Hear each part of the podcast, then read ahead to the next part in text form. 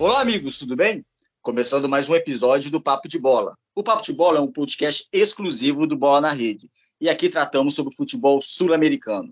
Meu nome é César Marim, que estarei no comando desse episódio, que hoje temos uma convidada muito especial, a jornalista Juliane Santos, jornalista, comentarista da FPF TV, comentarista da Live Sports, fazendo vários trabalhos a nossa grande Juliane.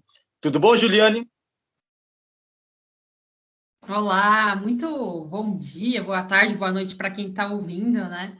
Esse episódio daqui do podcast. É, desde já quero agradecer você, César, né, pelo convite. E é um prazer estar aqui com todos vocês para a gente debater muito sobre o mundo da bola. Exatamente, o prazer é todo nosso. Tá? Que a Juliana também tem um podcast dela, né? A Tática Mais Futebol, né, Ju? Exatamente, Tática Mais Futebol, no qual, né, até o próprio César já ouviu, convido você. Já sim, recomendo. Obrigada. E também recomendo a todos vocês ouvirem toda semana, toda quarta-feira. É, é, muito legal. Então é Tática Mais Futebol, pode jogar aí no, no, Spotify. Eu escutei pelo Spotify, não sei se está em outros, mas pode jogar aí. Que, tá sim, que em você... todas as plataformas de áudio. Todas também. as plataformas. Então, todas as plataformas você escuta a Juliane. É, aproveitar a presença dela aqui, ela conhece tudo. Ela, ela é comentarista da FPF TV, uma coincidência, porque eu também já fiz alguns trabalhos para a FPF, só que minha FPF é a Federação Paraense de Futebol.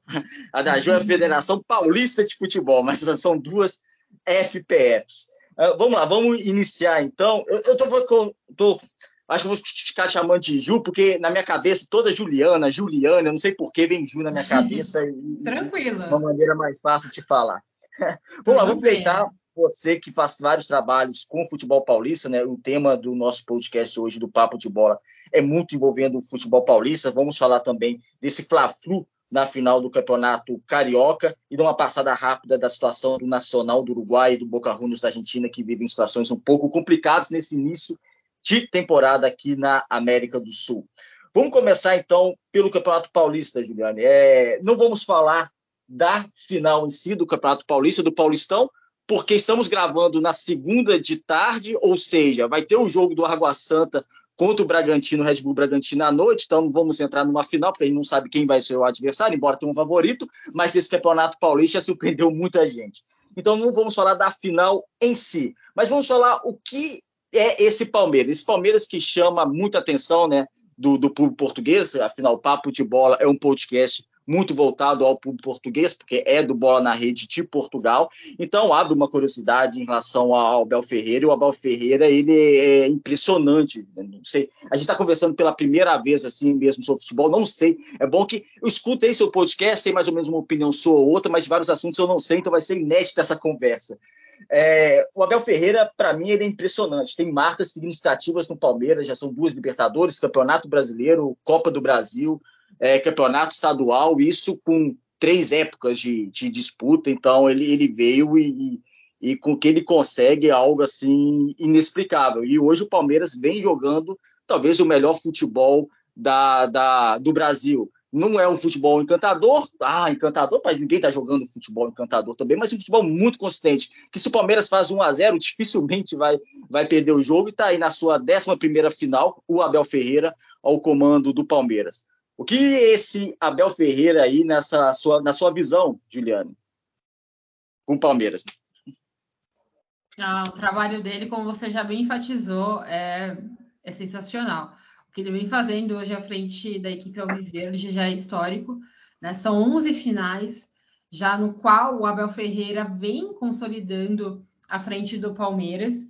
E eu estava até comentando hoje, né, se o, o, o, Abel Ferreira ele veio como desconhecido, se um dia ele sair do Palmeiras, ele vai sair muito conhecido e é capacitado para treinar qualquer time e também qualquer seleção é, vem apresentando um ótimo trabalho. Eu acho que é, pelo até mesmo pelo repertório, pela confiança que a diretoria do Palmeiras também capacitou ao treinador português, eu acho que isso também foi um fator crucial.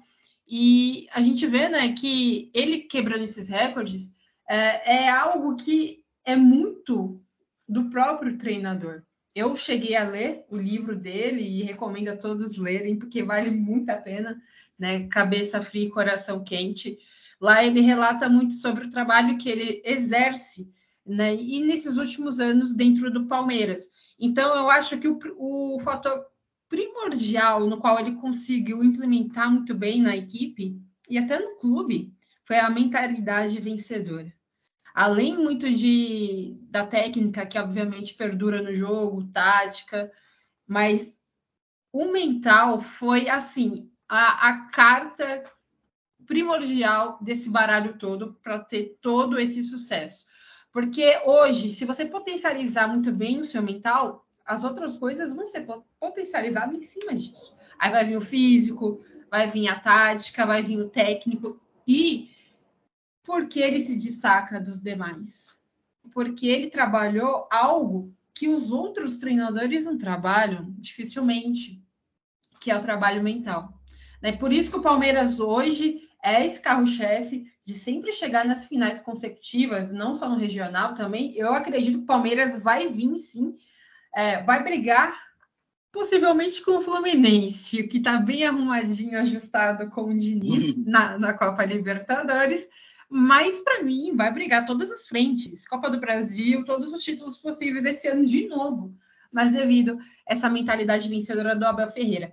Então, para mim, além do jogo, como você falou, é, venceu o Ituano nessa, nessa semifinal para final por 1 a 0 Não vem jogando aquele jogo, nossa, meu Deus, que vistoso, né? Aquela goleada, mas é um time que. Mas podia ser uns três, né, Ju? Podia ser uns três, quatro também, né? Se não fosse o arqueiro do Ituano. Não, sim, exatamente. Jefferson, goleiro, né, do Ituano, pegou tudo, pegou tudo e mais um pouco. Poderia ter sido muito mais, porque foi um jogo ataque contra defesa, totalmente no Allianz Parque. Uma, e uma brilhante partida do Zé Rafael também, que são jogadores né, do Veiga, que vem há muito tempo também trabalhando com Abel Ferreira.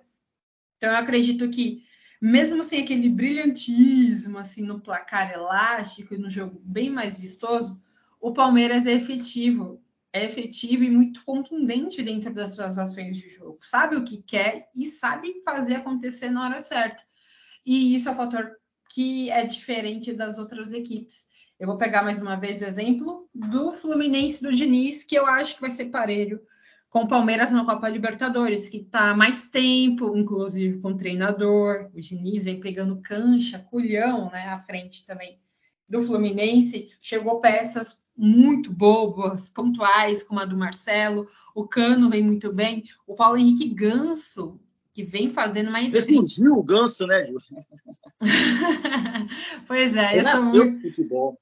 Nossa, ele é demais. Até sou suspeita para falar do Gus, porque sempre fui muito fã do futebol dele desde 2010. Ele é um meia clássico, muito diferente dos outros meias que a gente vê, né? Que hoje o meia tem que é um, um segundo volante, que é potencializado para ser meia. Não, ele é um meia, meia clássico mesmo, né? Canhoto, é um maestro. E assim, e agora vem muito bem nesse resgate do Diniz. O Diniz conseguiu resgatar muito bem ele. Eu acho que vai ser parelho cinco Palmeiras nessa Copa Libertadores agora de 2023.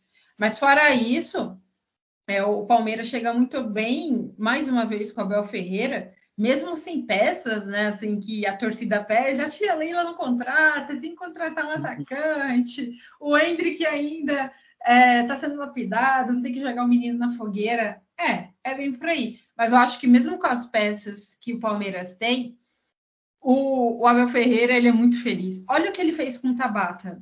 Tabata, ninguém dava Exatamente. nada para não é?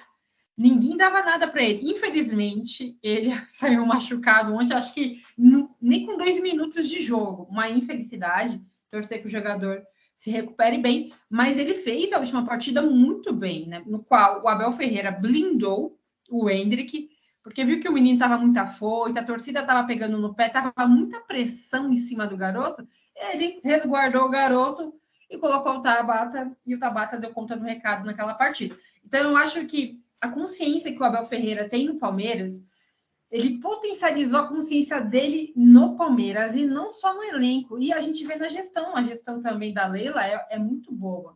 Ela é muitos pés no chão, de, diferente de muitos outros é, presidentes. Gente, eu vou pegar um exemplo do São Paulo, Júlio Casares, o São Paulo não vem bem. O Santos piorou. Né? Então, acho que a gestão que a Leila Pereira vem fazendo, tudo bem, ela está com cacique, está com grana, a Crefisa segura, segura. Mas mesmo assim, a mentalidade dela também coincide com a do Abel Ferreira. Aí você vê um Palmeiras que chega e chega para brigar com qualquer outro. E não dá para pichar o muro, né? Como alguns torcedores picharam o muro. Olha essas três últimas épocas do Palmeiras aí, ganhando tudo. Você vai pichar o muro como? Por quê? Não, e isso é bizarro, né? É até constrangedor você fazer é, isso, sabe? Perfeito, César. Assim, tá ganhando tudo. Tudo e mais um pouco. Vai pichar o muro por quê? Né? E, e, e ganhando contra um Flamengo que gasta muito mais que o Palmeiras, né? Diga-se de passagem. Exatamente, perfeito. Então, Você o palmeirense não tem que reclamar de nada. É, tá, tá ótima, a situação tá ótima. Exato. E você disse, Juliana, Juliana, em relação, por exemplo, a, já passando para um, um, um rival do lado, de lado de muro, é, você disse a relação do Abel, e eu até falo a relação do Abel com seus jogadores, com seus comandados, que a gente não vê uma discussão, não vê uma briga, parece que ele, ele realmente administra muito bem o seu balneário, né, seu vestiário, então administra a relação com os jogadores, você não vê problema, você vê os jogadores, inclusive, do lado dele, então é algo também a se admirar num treinador, coisa que não está acontecendo muito no São Paulo, né? Porque é Rogério Ceni com, com jogador, jogadores questionando a questão do Rogério Ceni. O Rogério Ceni já teve um problema de relacionamento com o jogador na época do Cruzeiro, por isso que ficou apenas 45 dias. Mas na época eu até relevei por causa que o Cruzeiro também naquele ano que foi rebaixado, 2019, é, também tinha uma panelinha lá que alguém tinha que chegar e tomar conta do, da situação. Realmente eu até fiquei do lado dele. Mas agora, novamente, outros problemas relacionados à gestão de treinadores. Eu não sei se ele não fosse o ídolo, que é talvez o principal jogador da história do São Paulo. É, ele estaria como treinador do São Paulo, embora tenha ganhado título no Flamengo, embora também se tornou, fez um grande trabalho no Fortaleza, mas a situação São Paulina também, o ambiente está um pouco conturbado. Demais, César. Eu acho, né, agora pulando o muro, né, Alviverde para o tricolor paulista. E pula o é. muro literalmente, né, para os nossos amigos portugueses entenderem a, a, situação. Que é um muro divide, né, os dois treinamentos. É um muro ali, é, na Barra Funda, um muro que divide literalmente esses dois grandes clubes aqui em São Paulo.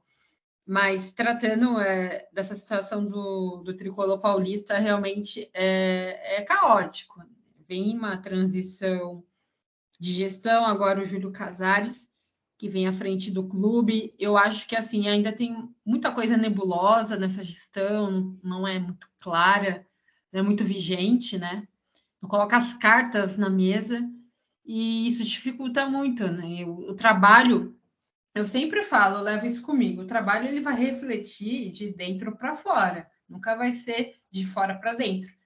Se você tem uma boa gestão, como o Palmeiras tem agora, está refletindo, mas é de dentro para fora. As coisas casaram. Agora, um trabalho consolidado, muito bem feito, não vai refletir de, de, de fora para dentro. Tem que ser de dentro para fora. Então, hoje o São Paulo tá esse caos devido ao mau trabalho que tem na gestão. Né? O Júlio Casares ainda não conseguiu ter um bom ímpeto é, de ter um trabalho sólido nessa presidência do tricolor. E a gente vê muito isso dentro de campo. A gente vai falar agora um pouquinho do trabalho do Rogério Ceni, que é ídolo, ídolo no São Paulo, como jogador, como goleiro. É, não tem que falar dele, ele é, é ídolo, ídolo no São Paulo. Porém, eu até comentei esses dias, é, depois dessa derrota para o Água Santa. Eu acho que o Rogério, ele não estava sabendo lidar, separar o ídolo do treinador no São Paulo. Então, se ele fazer um trabalho no São Paulo, no qual ele ganhou tudo nesse clube, com aquele sentimento de ídolo, o trabalho vai cair por terra como treinador. E é isso que vem acontecendo com o São Paulo. Por quê? Ele não está sabendo desmitificar do treinador com o ídolo. E aí ele está utilizando, potencializando, melhor dizendo, o ídolo para o treinador. E aí as coisas estão aí praticamente sendo é, desastrosas, né? Teve esse... E tempo de trabalho ele está tendo, né? Assim, oportunidade e paciência ele está tendo para para gerir São Paulo e para treinar o São Paulo. Embora você vê que perdeu a final da, da Sul-Americana para uma boa equipe de Independente Del Bade, mas não, não era para perder, né? Era, não era. São Paulo tem mais investimento. Ou seja, se fosse outro treinador, se fosse outro treinador pela campanha no brasileiro, que ficou bem aquém do ano passado, pela perda do título e é, da, da Sul-Americana e também por essa perda dessa eliminação da maneira que foi no Campeonato Paulista, o treinador já teria caído há muito tempo. Ah, mas isso sem dúvidas, com certeza. Eu acho que assim, essa pegando essa final contra um bom time do Independente Del Valle. E mereceu perder, né, Ju? Assim, mereceu perder. Sim, mereceu, com certeza. Ele é muito bem treinado pelo Renato, inclusive um bom treinador. Muito. E assim, é, o Rogério Ceni nesse jogo ele fez tudo que não era para fazer e ele acabou cometendo é, esse erro. E aí o São Paulo foi sem um título no qual poderia ter sido consolidado naquele, naquele tempo. Então eu acho que assim, o Rogério Ceni hoje no São Paulo é, como treinador, né, precocemente, é uma carreira ainda precoce como treinador. No Flamengo, ele teve seus lampejos, mas no Fortaleza, ele deu uma consistência melhor. No Fortaleza, ele foi o treinador, Rogério Senni, o treinador, o treinador novato que estava ali dando seu, seu, sua carta de visita, enfim. Só que aí Aí ele foi para o Flamengo, aí foi lidar com medalhões. Aí você pega jogadores medalhões, praticamente nem quase a sua idade ali também, enfim, etc. Jogou contra você já um dia. Aí fica difícil dele peitar também é, jogadores que já ganharam muitos títulos expressivos. Vou citar um deles aqui, o Gabigol, o Gabriel. Enfim, aí fizeram aquela famosa panela e queimaram o Rogério Senna. Então, ele não teve culhão, assim, de realmente fazer um bom trabalho à frente do Flamengo devido a esses jogadores medalhões no qual deu, travou o trabalho dele. E aí, ele foi para o São Paulo. Chegou lá, ídolo, não, o Rogério Senna vai salvar a pátria. Aí aonde endeusam muito o Rogério Senna, né, os torcedores. E aí, nesse caso, como ídolo, e aí a gente tem que em outra tese, tem que ser o Rogério sendo treinador. Eu tenho certeza, quando ele fazer essa repartição, repartir isso, partilhar de uma forma correta, ele vai ser o Rogério Ceni efetivamente treinador. E bom, porque ele já demonstrou isso no Fortaleza. Ele foi muito bom no Fortaleza. Muitíssimo bem. Sim, com certeza. Né? Então eu acho que ele sabendo separar isso, ele vai ser um, um excelente treinador, Rogério Senna. E ídolo, ele jamais vai deixar de ser, mas vai estar numa gaveta abaixo, guardadinho lá. Mas na primeira gaveta ele tem que puxar ela e exercer efetivamente como treinador. Para encerrarmos agora o futebol paulista, para irmos para a final do Carioca, o Fla-Flu, temos o Santos, dois times em situação bem complicada. O Santos com uma dívida imensa, mas mantendo o treinador da Helma no comando da equipe da Baixada Santista, precisando de reforço, um elenco que tem as suas limitações. A direção sabe, os torcedores estão bastante preocupados com o que será do Santos do Campeonato Brasileiro. E quem está bastante preocupado também, Juliane, são os torcedores corintianos.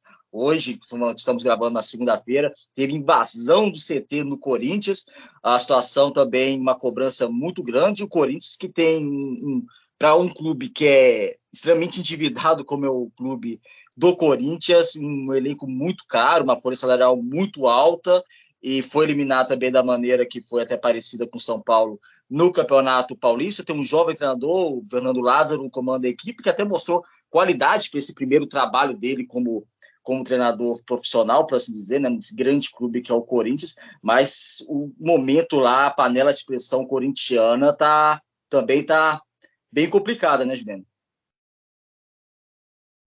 A panela de pressão ali tá, tá fervendo. Assim, rapidamente, eu vou passar a palavra para você. Eu, eu, não vou, desculpa, mas assim, eu não vou falar que. Porque, assim, para mim, o Corinthians tem um elenco muito mais caro do que produz e do que ele poderia ter nessas duas circunstâncias. Então, assim, eu não vou falar que o Corinthians, ah, a conta vai chegar um dia, porque se eu falar isso para todos os clubes brasileiros, vai ter praticamente clube de futebol em pé. se eu falar isso, porque o Atlético Mineiro deve mais de um bilhão, Corinthians nessa faixa de um bilhão, Fluminense 800 milhões. Então, assim, não, não, não vai ter clube em pé. Então, a, a conta parece que alguns clubes realmente não, não chegam. Mas que o Corinthians tem um, uma conta muito alta, muito alta, um elenco muito caro, e não está vindo os resultados previstos, e a conta vai aumentando, e falam de jogadores, especularam no início do ano com o Cristiano Ronaldo. Sabe? Então, assim, é um, uma coisa bizarra para um clube tão endividado como está o Corinthians. Que tem umas peças importantes, são umas peças de qualidade, ok, é, é, é lógico que isso tem que reconhecer, uma coisa não tem muita relação com a outra, mas como saciar, você que está em São Paulo e conhece bem esse fanatismo dos adeptos corintianos, como saciá-los perante uma situação financeira não tão privilegiada e querendo mostrar resultado. Você falou realmente o que eu concordo, viu, é, César? Porque eu vejo no Corinthians, assim, é, com todo respeito ao torcedor que está pagando ingresso, que acompanha o seu clube fielmente, como é a torcida do Corinthians, que é realmente fanática e fiel, como diz o próprio nome né, da torcida, organizada, enfim. Mas eu acho que você é, prestar esse papel de ir a um treino, é, fazer é, essas cobranças, né? primeiro, eu acho que não tem que ser dessa forma as coisas. Tudo bem, ah, Juliane, mas tem as suas exceções. Claro, eu também sou torcedora. Só que, olhando pelo outro lado, eu acho que o Corinthians Hoje, ele não está como está, por exemplo, a situação do São Paulo e a situação do Santos. Então, eu não, não tenho porquê, na minha visão, tudo bem, foi eliminado do Paulista precocemente, não deveria ter sido eliminado assim, contra o Ituano, que fez, uma é, que fez uma campanha irregular, era lanterna na fase de grupos do Campeonato Paulista, tudo bem, tá tudo certo. Mas quando você chega no mata-mata, tudo pode acontecer. Eu já até comentei sobre isso. O mata-mata é outro campeonato. Quem estava morto ressuscita. E quem estava vivo morre. O mata-mata é assim. Então, se, se você realmente pegar toda a sua raiva, indignação sobre um jogo de mata-mata, não vai ser, vai ser, para mim, na minha visão, desproporcional. Porque assim, se você vê o que o Corinthians fez na fase de grupos do Campeonato Paulista, foi regular. Foi regular, sim, não foi ruim. inclusive, eu vejo o trabalho do Lázaro regular, não acho irregular. Ele conseguiu Também potencializar. Acho. Exato. Alguns jogadores, como o próprio. O Renato nem precisa falar, né? O Renato fez muita falta, inclusive, nesse jogo diante do Ituano, né? Muitos corintianos falaram isso. Eu mesmo, como comentarista e jornalista também falo isso, quem entrou foi o Paulinho Eu vou além, Eu vou além. O Renato Augusto, para mim, fez falta na Copa. Não, como, não como titular, mas entrar no segundo tempo, naquela prorrogação contra a Croácia, sabe? Eu acho que ele fez falta na Copa. Não, não, eu tô contigo também nessa, sem dúvidas. Porque o, a classe que tem o, o Renato, eu havia falado do Ganso, né? Os dois estão ali, ó, lado a lado. Eu acho que o, o Ganso jogando como um 10 mesmo e ele como um segundo volante, enfim, quase um meia, é um meia também, mas é ali com mais mobilidade, mais presente, mais um pouquinho avançado e deixar o Ganso ali, ó, na meia, meiuca mesmo. Isso é sucesso, né? Se tratando de seleção brasileira. Mas é um sonho, eu acho que um pouco distante. Eu acho para o Renato não muito, mas para o Ganso não sei se ainda pode vir ainda uma possível convocação. Mas se tratando do Renato, é um jogador muito diferente, o refino dele técnico, né? Muito, muito diferente. Aí fala, ah, mas tem a dependência do Renato no Corinthians. Talvez, sim. Mas eu vejo que no, no Corinthians, agora com Lázaro, eu havia, eu havia falado que ele está potencializando, vou pegar o garoto da base. O Adson, que é um ponta, um ponta direita, uhum. um garoto ainda. O Rony, que ninguém dava nada para esse garoto também, vem jogando regularmente. né? E fala dele, né? Que foi convocado agora recentemente aí pelo Ramon Menezes e o Yuri Alberto, né? Que é goleador nato, vem numa grande fase. Então, para mim, eu achei desproporcional essa invasão da torcida do Corinthians, mas respeito. Mas se você olhar no meio copo cheio, aí você vai ver que o Corinthians está muito melhor do que o Santos, por exemplo, e o próprio São Paulo, que são aqui seus co-irmãos paulistanos. A situação do São Paulo e principalmente do Santos era para invasão de torcedores. É que é uma coisa que já vem se alastrando e até pelo campeonato o Santos principalmente muito ruim, muito ruim fez, muito ruim mesmo, quase foi rebaixado mais uma vez.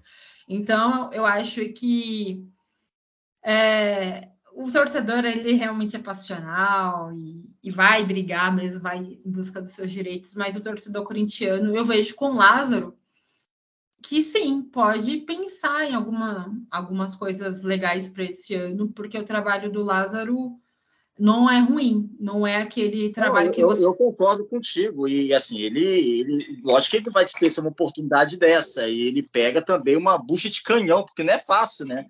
Você assumir o Corinthians dessa maneira que ele assumiu com o Tite aí a, a sombra, por mais que eles falam tanto o nome do Tite, mas o, o Tite está aí, então assim, um, um, treinador que fez história no Corinthians, ele pega o primeiro trabalho dele e, e para mim está indo, tá indo muito bem. Eu tive a oportunidade de estar em São Paulo, eu fui em dois jogos no mesmo dia, fominha de futebol, né? Eu fui lá em Diadema ver Água Santa e Portuguesa e fui, logo na sequência, peguei uma chuva, fui de baixa chuva para o Murumbi ver o São Paulo e Corinthians, o 2 a 1 do Corinthians contra o São Paulo, que até merecia um empate. Mas, enfim, vi um time do Corinthians também muito muito aguerrido, muito com jogadores sabendo o que fazem em campo, sabe? Função tática Sim. funcionando. Então, realmente é algo para ter um, um, pouco mais de, de paciência. Sem dúvidas. E, é. E vamos pegar uma ponte aérea agora. Chegamos quase ao final aqui do nosso, nosso episódio. Felizmente terminamos, mas vamos pegar uma ponte aérea. Vamos de São Paulo para o Rio de Janeiro uns 50 minutos de voo, né, Ju? Vamos falar um pouco desse Fla-Flu. Fla-Flu que o, a, a Ju falou tanto do Paulo Henrique Ganso. Paulo Henrique Ganso, que é paraense da cidade de Ananindeua e começou a jogar bola profissionalmente no Santos, né, todos sabem, mas começou a jogar bola mesmo no futsal da meu, do meu clube aqui em Belém do Pará, a Tuna Luso Brasileira, então, um craque tunante saiu aqui de Belém para brilhar no Brasil e eu reconheço aquele jogador de 2010, porque eu acho que aquela lesão, aquela lesão prejudicou demais ele. Aquela lesão que ele teve no joelho prejudicou muito. Depois a ida para o São Paulo, da maneira que foi um pouco conturbada, enfim, são, são episódios que aconteceram que, que eu acho que prejudicaram a carreira dele. Mas aquele Paulo Henrique Ganso de 2009, 2010 era um absurdo, era uma coisa assim, você parar para ver ele jogar, porque me encantava mais que o Neymar, para você ter uma ideia, por causa que era a genialidade do passe, da visão de jogo, é, do lançamento de 30, 40 metros, é, é, é, algo assim, o Ganso era realmente, voltou a jogar uma, uma tá, está em boa forma, está tendo um bom desempenho, mas aquele Ganso lá, para mim, é algo extraordinário. Enfim, chegamos agora Fla-Flu. O Fla-Flu que eu não consigo, Ju, colocar, por mais que o Fluminense esteja jogando melhor que o Flamengo, por mais que eu acho que o Fernando Diniz tenha, esteja desempenhando um trabalho melhor que o Vitor Pereira hoje, eu olho para o elenco do Flamengo, eu não consigo colocar ele como não favorito contra qualquer time do Brasil, menos Palmeiras. Palmeiras, pelo trabalho do Abel Ferreira, eu acho que ele é favorito contra o Flamengo, é que ganhou a Supercopa do Brasil. Mas você olha o elenco do Flamengo, e aí eu vou querer é, que aí sim vamos entrar nessa final. Eu quero que você fale quem você acha que é o favorito e tal. Mas você olha o elenco do Flamengo, olha o que, que acontece. Everton Cebolinha, comprado por 16 milhões de euros, ele é reserva. Vidal tem o segundo maior salário do Flamengo, ele é reserva. Nenhum clube do Brasil, nenhum, do Brasil da América do Sul, nenhum, contrata um jogador de 16 milhões de euros para ser banco de reservas. Paga o segundo maior salário para o jogador para ser banco de reservas. Se qualquer clube do Brasil contratar alguém por 16 milhões de euros, o cara tem até a chave do clube social, tá me entendendo? O cara é presidente, é capitão, é tudo, pela quantia investida. E o Flamengo se dá o luxo de, de fazer isso, colocar os jogadores que custaram o que custou no banco de reservas. Eu até concordo pelo desempenho, mereça talvez realmente ser reserva, mas falando pela quantidade volumosa de dinheiro e parece que o Flamengo agora Parece não, repatriou o Gerson e parece que vai contratar mais jogadores caros para o Campeonato Brasileiro. Enfim, fale um pouquinho desse Flamengo, dessa, dessa gastança, mas até uma gastança, pelo menos a princípio, parece responsável, né? Parece que o Flamengo realmente tem esse recurso para gastar, diferente de outros clubes do Brasil que fazem. Contra o Fluminense do Fernando Diniz, Fluminense que o Fernando Diniz que busca seu primeiro título na carreira. Ah, ok, ganhou a Taça Guanabara, mas enfim, isso é uma outra discussão, mas título mesmo é que nem que seja pelo menos o estadual, né? Então, o que você acha desse Flamengo contra esse Fluminense? Quem é o favorito? Fala um pouquinho dessa final. É uma baita final, uma final esperada, né? Com todo respeito ao Vasco. Vale frisar o trabalho do Barbieri rapidamente, vem até então potencializando o seu estilo de jogo. Ele fez um bom trabalho no Red Bull Bragantino, levando até a Copa Libertadores, e agora à frente do Vasco. Então, eu acho que o Vasco vai ganhando essa cancha aos poucos com o treinador Barbieri, apesar né, que tem alguns, alguns, é, alguns torcedores mesmo que já estão resmungando, e é normal, naturalmente. Mas, assim, o que eu posso validar sobre o trabalho do Red Bull Bragantino é, que ele fez foi muitíssimo bom, e acredito que desses novos treinadores dessa nova geração, Barbieri é um dos que se destaca também. Mas é, aproveitando, já que você tocou no assunto, enfim, você vai entrar na questão do Fla-Flu, mas só aproveitando essa questão, então, rapidamente, do, do, do Barbieri. Você, é, mas você não acha que agora também é uma outra dimensão de clube, né? Porque você está num Bragantino, que com todo respeito, ok, agora chegou a Red Bull, mas tradicionalmente, que disputou a primeira edição na década de 90, é, tradicionalmente é um clube da terceira ou segunda edição do brasileiro, tem uma camada de torcedores menores. Então, para vir um Red Bull e para fazer um trabalho, sei lá, de, de chegar uma Libertadores da América, já está ótimo, tá me entendendo? Já está uma coisa assim que nenhum torcedor lá de Bragança Paulista esperava para algo do tipo no, nos últimos anos, sei lá.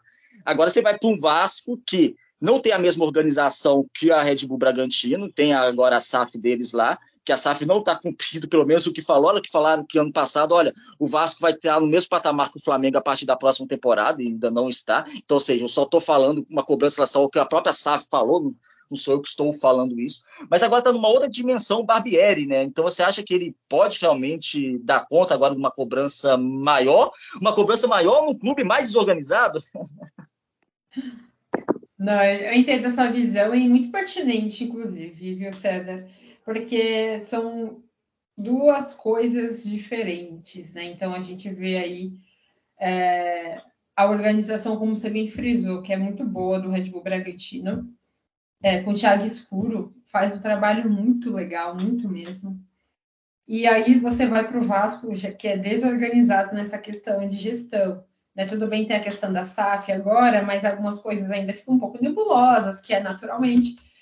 E aí vai ter esse conflito, com certeza. E com todo respeito, Red Bull Bragantino realmente, pouca expressão. Vasco é o Vasco da Gama, maior expressão. Né? Então tem acaba conflitando só que o Barbieri, incrível que pareça, ainda acredito que ele soube dosar um pouco isso. Não sentiu muito, assim, na uhum. nossa, né? Ele não sentiu.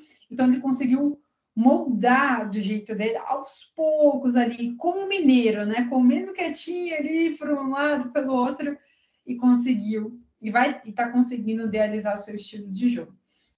Mas eu acredito. Agora... Pode falar, pode prosseguir. Não, força, viu? Força.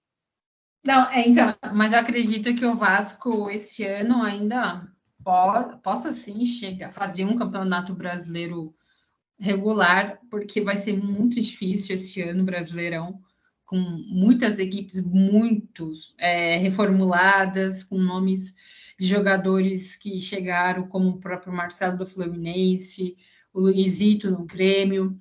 Então vai ser difícil. O Campeonato Brasileiro pode ser um dos mais difíceis desses últimos anos mas o Vasco eu acredito que possa fazer aí um, um campeonato regular.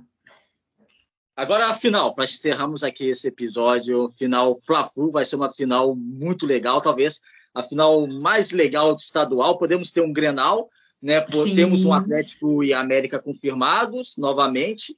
Uh, vamos ter um Palmeiras ou o Bragantino ou Água Santa, mas eu acho que esse Fla-Flu aí, esse Fla-Flu promete, ainda mais na pressão que tem sobre o Vitor Pereira e o Fernando Diniz querendo dar uma resposta também, querendo ganhar seu primeiro título, vai ser bem legal. Ah, demais. Eu, eu acredito também que vai ser uma das maiores finais aí do regional, sem dúvidas. Um Fla-Flu, como eu já disse, muito bem esperado. É, eu vejo que o Fluminense chega como favorito, com todo respeito ao Flamengo. Mas o Flamengo tem nomes, assim, tem o De Arrascaeta, que nem precisa falar muita coisa, o Gabriel, né, o Pedro, mas hoje, coletivamente, o Fluminense é melhor, no meu ponto de vista. É melhor. É melhor. E assim, está mais tempo com o Diniz. E o Vitor Pereira ainda oscila demais desde a sua chegada, inclusive, com o Flamengo. Aí tem uma hora que ele impõe o time de um jeito. Teve um jogo que ele colocou o Thiago Maia quase como um, um atacante. Né? Então, eu acho que ainda ele não está postulando da forma que ele. Ele não achou o time que ele quer idealizar. Eu acho que é muita pressão em cima dele, obviamente. Teve a, questão da sogra, da saída do Corinthians, os, memes, os memes rolando. Eu acho que isso também né? Tem a questão da traição, entre aspas, com o Dorival Júnior. Alguns torcedores do Flamengo ficaram contra, outros a favor. A gente falou muito disso aqui no Papo de Bola. então, tem essa questão. E assim, e taticamente falando. Não tem como não falar, né, Ju? Isso aí faz ah, parte do futebol. Não tem como ah, não tem. Falar. Não tem como falar. E na minha opinião, assim, o que ele fez. E você é pode falar também, eu só disse isso só para todo mundo estar tá escutando saber que a gente já falou, debatemos bastante sobre isso também, porque é algo que tinha que falar mesmo. Não, tem, a gente tem que explanar que está né, dentro do futebol. Aconteceu, mas eu achei assim, inadmissível o que ele fez é, com o próprio Corinthians, né? E ainda mais colocando família. Enfim, é a maneira ina... que saiu, né? É, a maneira que saiu é inadmissível, foi muito feio. Deve ser Muito karma, né, não, Ju? Agora que ele tá pagando um é, é, pode ser sim, viu, a maneira que ele saiu, né? A maneira que ele saiu, a justificativa que ele deu, porque eu nunca vi, sério, eu nunca vi um treinador que não ganhou nada, porque não ganhou nada no Corinthians. Não significa que o trabalho dele fosse ruim no Corinthians. Eu acho que foi de bom pra, razoável para bom, no meio termo. É, merecia ganhar a Copa do Brasil, porque jogou melhor que o Flamengo no Maracanã. Assim, acho que esse segundo tempo da final da Copa do Brasil, o Corinthians dele deu um nó tático no, no Dorival Júnior e realmente o Corinthians mereceu vencer aquela Copa do Brasil. Mas não ganhou nada na prática. Eu, e saiu do Corinthians tendo apoio dos torcedores. Os torcedores batiam na direção, batiam em jogador, mas não batiam no Vitor Pereira. Eu nunca vi isso com o corintiano, sabe? Poupar tanto um treinador assim que não ganhou absolutamente nada no Corinthians. E ele vai da maneira que vai para o Flamengo, e, e, na prestação do Flamengo também outras falhas, querendo falar que ah, era impossível recusar o Flamengo. Assim, ele não podia falar isso depois da maneira que ele saiu do Corinthians, sabe? Então ele podia recusar o Corinthians, não podia recusar o Flamengo. Se fosse para um lado profissional, falasse: ah, não, porque o Flamengo, eu aceitei o meu contrato, acabou o Corinthians, eu respeitei meu contrato, aceitei com o Flamengo, porque o Flamengo ofereceu um contrato bom que me possibilita de ganhar títulos, pois Corinthians talvez não. Ok, a torcida vai ficar brava, que lógico que vai ficar brava. Se eu perdesse, se eu sou o torcedor do Ibis perdesse meu treinador, sei lá, para o esporte, ia ficar bravo. O esporte é muito maior que o Ibis. Mas é, a, o torcedor ia ficar bravo, mas não dessa maneira, e não de uma maneira, até na apresentação dele, distribuindo talvez um pouco o Corinthians. Talvez não seja a intenção dele, acho que não foi a intenção dele. Mas querendo ou não, acabou diminuindo um pouco, enfim. Exato, César. Eu acho que você já ponderou muito bem. Eu acho que essa questão do Vitor Pereira na né, extra-campo, no qual ele saiu de uma forma tão desastrosa. E falando agora sobre o que ele fez com o Corinthians, ele não ganhou nada no Corinthians. Assim, para mim também foi um trabalho mediano dele à frente do Corinthians. E se você pegar a carreira dele, também com todo respeito ao Vitor Pereira, também como pessoa e profissional, ele também não ganhou nada ainda. Né? E por que você tem um Dorival Júnior que ganhou, pegou o rojão, pegou um rojão nas mãos com o campeonato rolando e tudo mais, aceitou, saiu do Ceará, onde ele fazia um trabalho brilhante na Sul-Americana, foi lá, deixou o Ceará e foi, pegou o Rojão ali, sabendo que ele poderia ser praticamente é, desnorteado. também à frente do Flamengo, mas ele deu conta do recado, ganhou a Copa do Brasil, ganhou a Libertadores e você vai mandar embora um treinador no qual apagou é, o fogo ali, porque estava incêndios, o Flamengo naquela época, e aí você vai, não tem lógica, errou também a gestão do Flamengo, muito feio. E aí você vai e contrata um treinador rival, né, entre aspas aqui, de São Paulo, que não ganhou nada, e aí você contrata um cara desse. Assim, com todo respeito, não, não, não eu acho ele bom treinador. Assim, eu acho ele bom treinador. Talvez eu ache ele até melhor que o Dorival Júnior.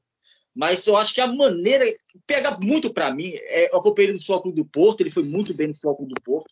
Mas para mim a maneira que ele a maneira que ele sai, que ele chega no Flamengo, sai quando ele chega no Flamengo, é, que é intragável, sabe? Não, é, é, que não dá, sabe?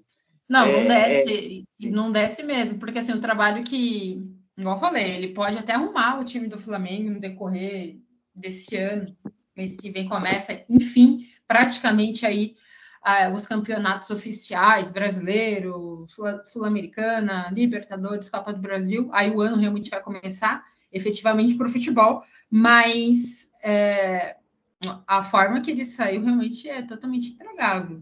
E eu acho que, como dizendo, já voltando para essa final Fla-Flu, aí o Fluminense também, né, nesse aspecto, se sobressai também, porque a boa gestão que está tendo no Fluminense é excelente. O Fred também está trabalhando na, na, gestão, então você tem um Diniz que está potencializando o seu jogo cada vez mais. Você vê que a equipe abraçou o Diniz, então, para mim, é, saindo um pouquinho desse conturbado Flamengo o Fluminense consegue se extrair muito melhor coletivamente. Porque se você pegar o jogo contra o Flamengo e Vasco, eu assisti, aí você viu totalmente. Eu não vi um Flamengo coletivamente como a gente via antigamente. Eu vi o Arrascaeta desequilibrando praticamente ele. Alguns jogadores ali, o Fabrício também, que é um jogador que vem numa grande ascensão um ímpeto individual do Flamengo que praticamente trouxe o Flamengo até a final desse, desse Carioca, mas coletivamente a equipe mais completa hoje no Rio, Fluminense. É, também acho que a equipe mais completa, a equipe que tem consegue harmonia em campo, que eu digo assim, taticamente, né, as funções de cada jogador respeitadas e, e trabalhar como equipe. Você vê realmente o Fluminense trabalhar mais como equipe no campo do que a equipe do Flamengo como eu disse, eu, eu, eu gosto do Vitor Pereira, assim, no sentido de treinador, eu acho que ele pode dar a volta por cima, mas ele tem que começar a convencer, porque tempo de trabalho já tem algum tempo de trabalho e desempenho, resultados não está tendo, e em termos de título, e desempenho também está muito aquém. É, antes de terminarmos esse, esse episódio, vamos agora rapidamente só dar duas informações, até extrapolamos um pouquinho o tempo, mas é muito bom falar contigo, Juliane. Então, assim, sabe muito sobre futebol, sobre futebol paulista. Eu digo mesmo, então, é, agradeço é, demais. É, é, bem bacana. Eu pensei, o tempo vai extrapolar, mas não tem como não extrapolar, então, porque é muita informação e o debate é bem, bem enriquecedor. Então, só para encerrarmos mesmo, é só duas informações para quem está nos escutando. Indo lá para o Uruguai, o Álvaro Gutierrez é o novo treinador do Nacional de Montevideo, já foi bicampeão uruguaio na última década pelo próprio Nacional, substituiu o Selienski. E na Argentina, o caldo está entornando para o Boca Juniors. O Boca Juniors ganhou tudo na Argentina, praticamente tudo na Argentina na época passada. Mas esse ano já perdeu a Supercopa Argentina por Racing, é só o décimo do Campeonato Argentino, pressão absurda sobre o Riquelme, que comanda o clube argentino, né, o ídolo Riquelme, pressão com o Hugo Barra também, que é o treinador da equipe, é, o Boca Benedetto, que é uma das grandes estrelas, não fez gol ainda no atual Campeonato Argentino, só, só jogou durante três, só jogou três jogos, então a situação do Boca Juniors é bastante complicada, o Boca que quer a Libertadores da América, ele não quer mais Campeonato Argentino, a ânsia dos adeptos é conquistar a Libertadores da América, algo que hoje eu acho muito difícil, tem que melhorar muito a equipe do Boca Juniors. É isso, Ju. Muito obrigado pela sua participação aqui no Papo de Bola. Fiquei muito feliz de debater. Como eu, disse no início do, do, episódio, pela primeira vez estamos falando sobre futebol, então, assim, você não sabia a minha opinião sobre algumas coisas, eu não sabia a sua opinião sobre muitas coisas, e ficou vários assuntos para uma nova oportunidade, várias coisas que poderia falar, mas, enfim, não temos todo o tempo do mundo, infelizmente. Mas é isso, Ju. Muito obrigado por participar aqui do Papo de Bola. Imagina, eu que agradeço demais, viu, César, pelo convite, é, pela receptividade também, foi muito bacana. E com certeza, eu adorei o papo, o papo passou tão rápido, né? Quando a gente fala com que gosta e com pessoas que entendem, realmente o, o papo flui que a gente nem sente, né? Mas aí fica para uma outra próxima, fica o convite também, mais uma vez, aí para o Tática Mais Futebol também. A Exatamente. sua presença, tá certo? Obrigada mesmo, um grande beijo para todos os ouvintes. É isso, Gil. Muito obrigado novamente pela sua participação. E é isso, amigos. Acabamos mais um episódio aqui do Papo de Bola. Papo de Bola é um podcast exclusivo do Bola na Rede. Você pode seguir o Bola na Rede com notícias do futebol brasileiro, português e mundial. Temos o nosso site bolanarede.pt. Estamos em todas as redes sociais também: Twitter, é, Facebook, Instagram, TikTok, na Twitch. Estamos em todas as redes sociais. É isso, amigos. Fiquem todos bem, fiquem todos com Deus e até semana que vem com um novo episódio do Papo de Bola.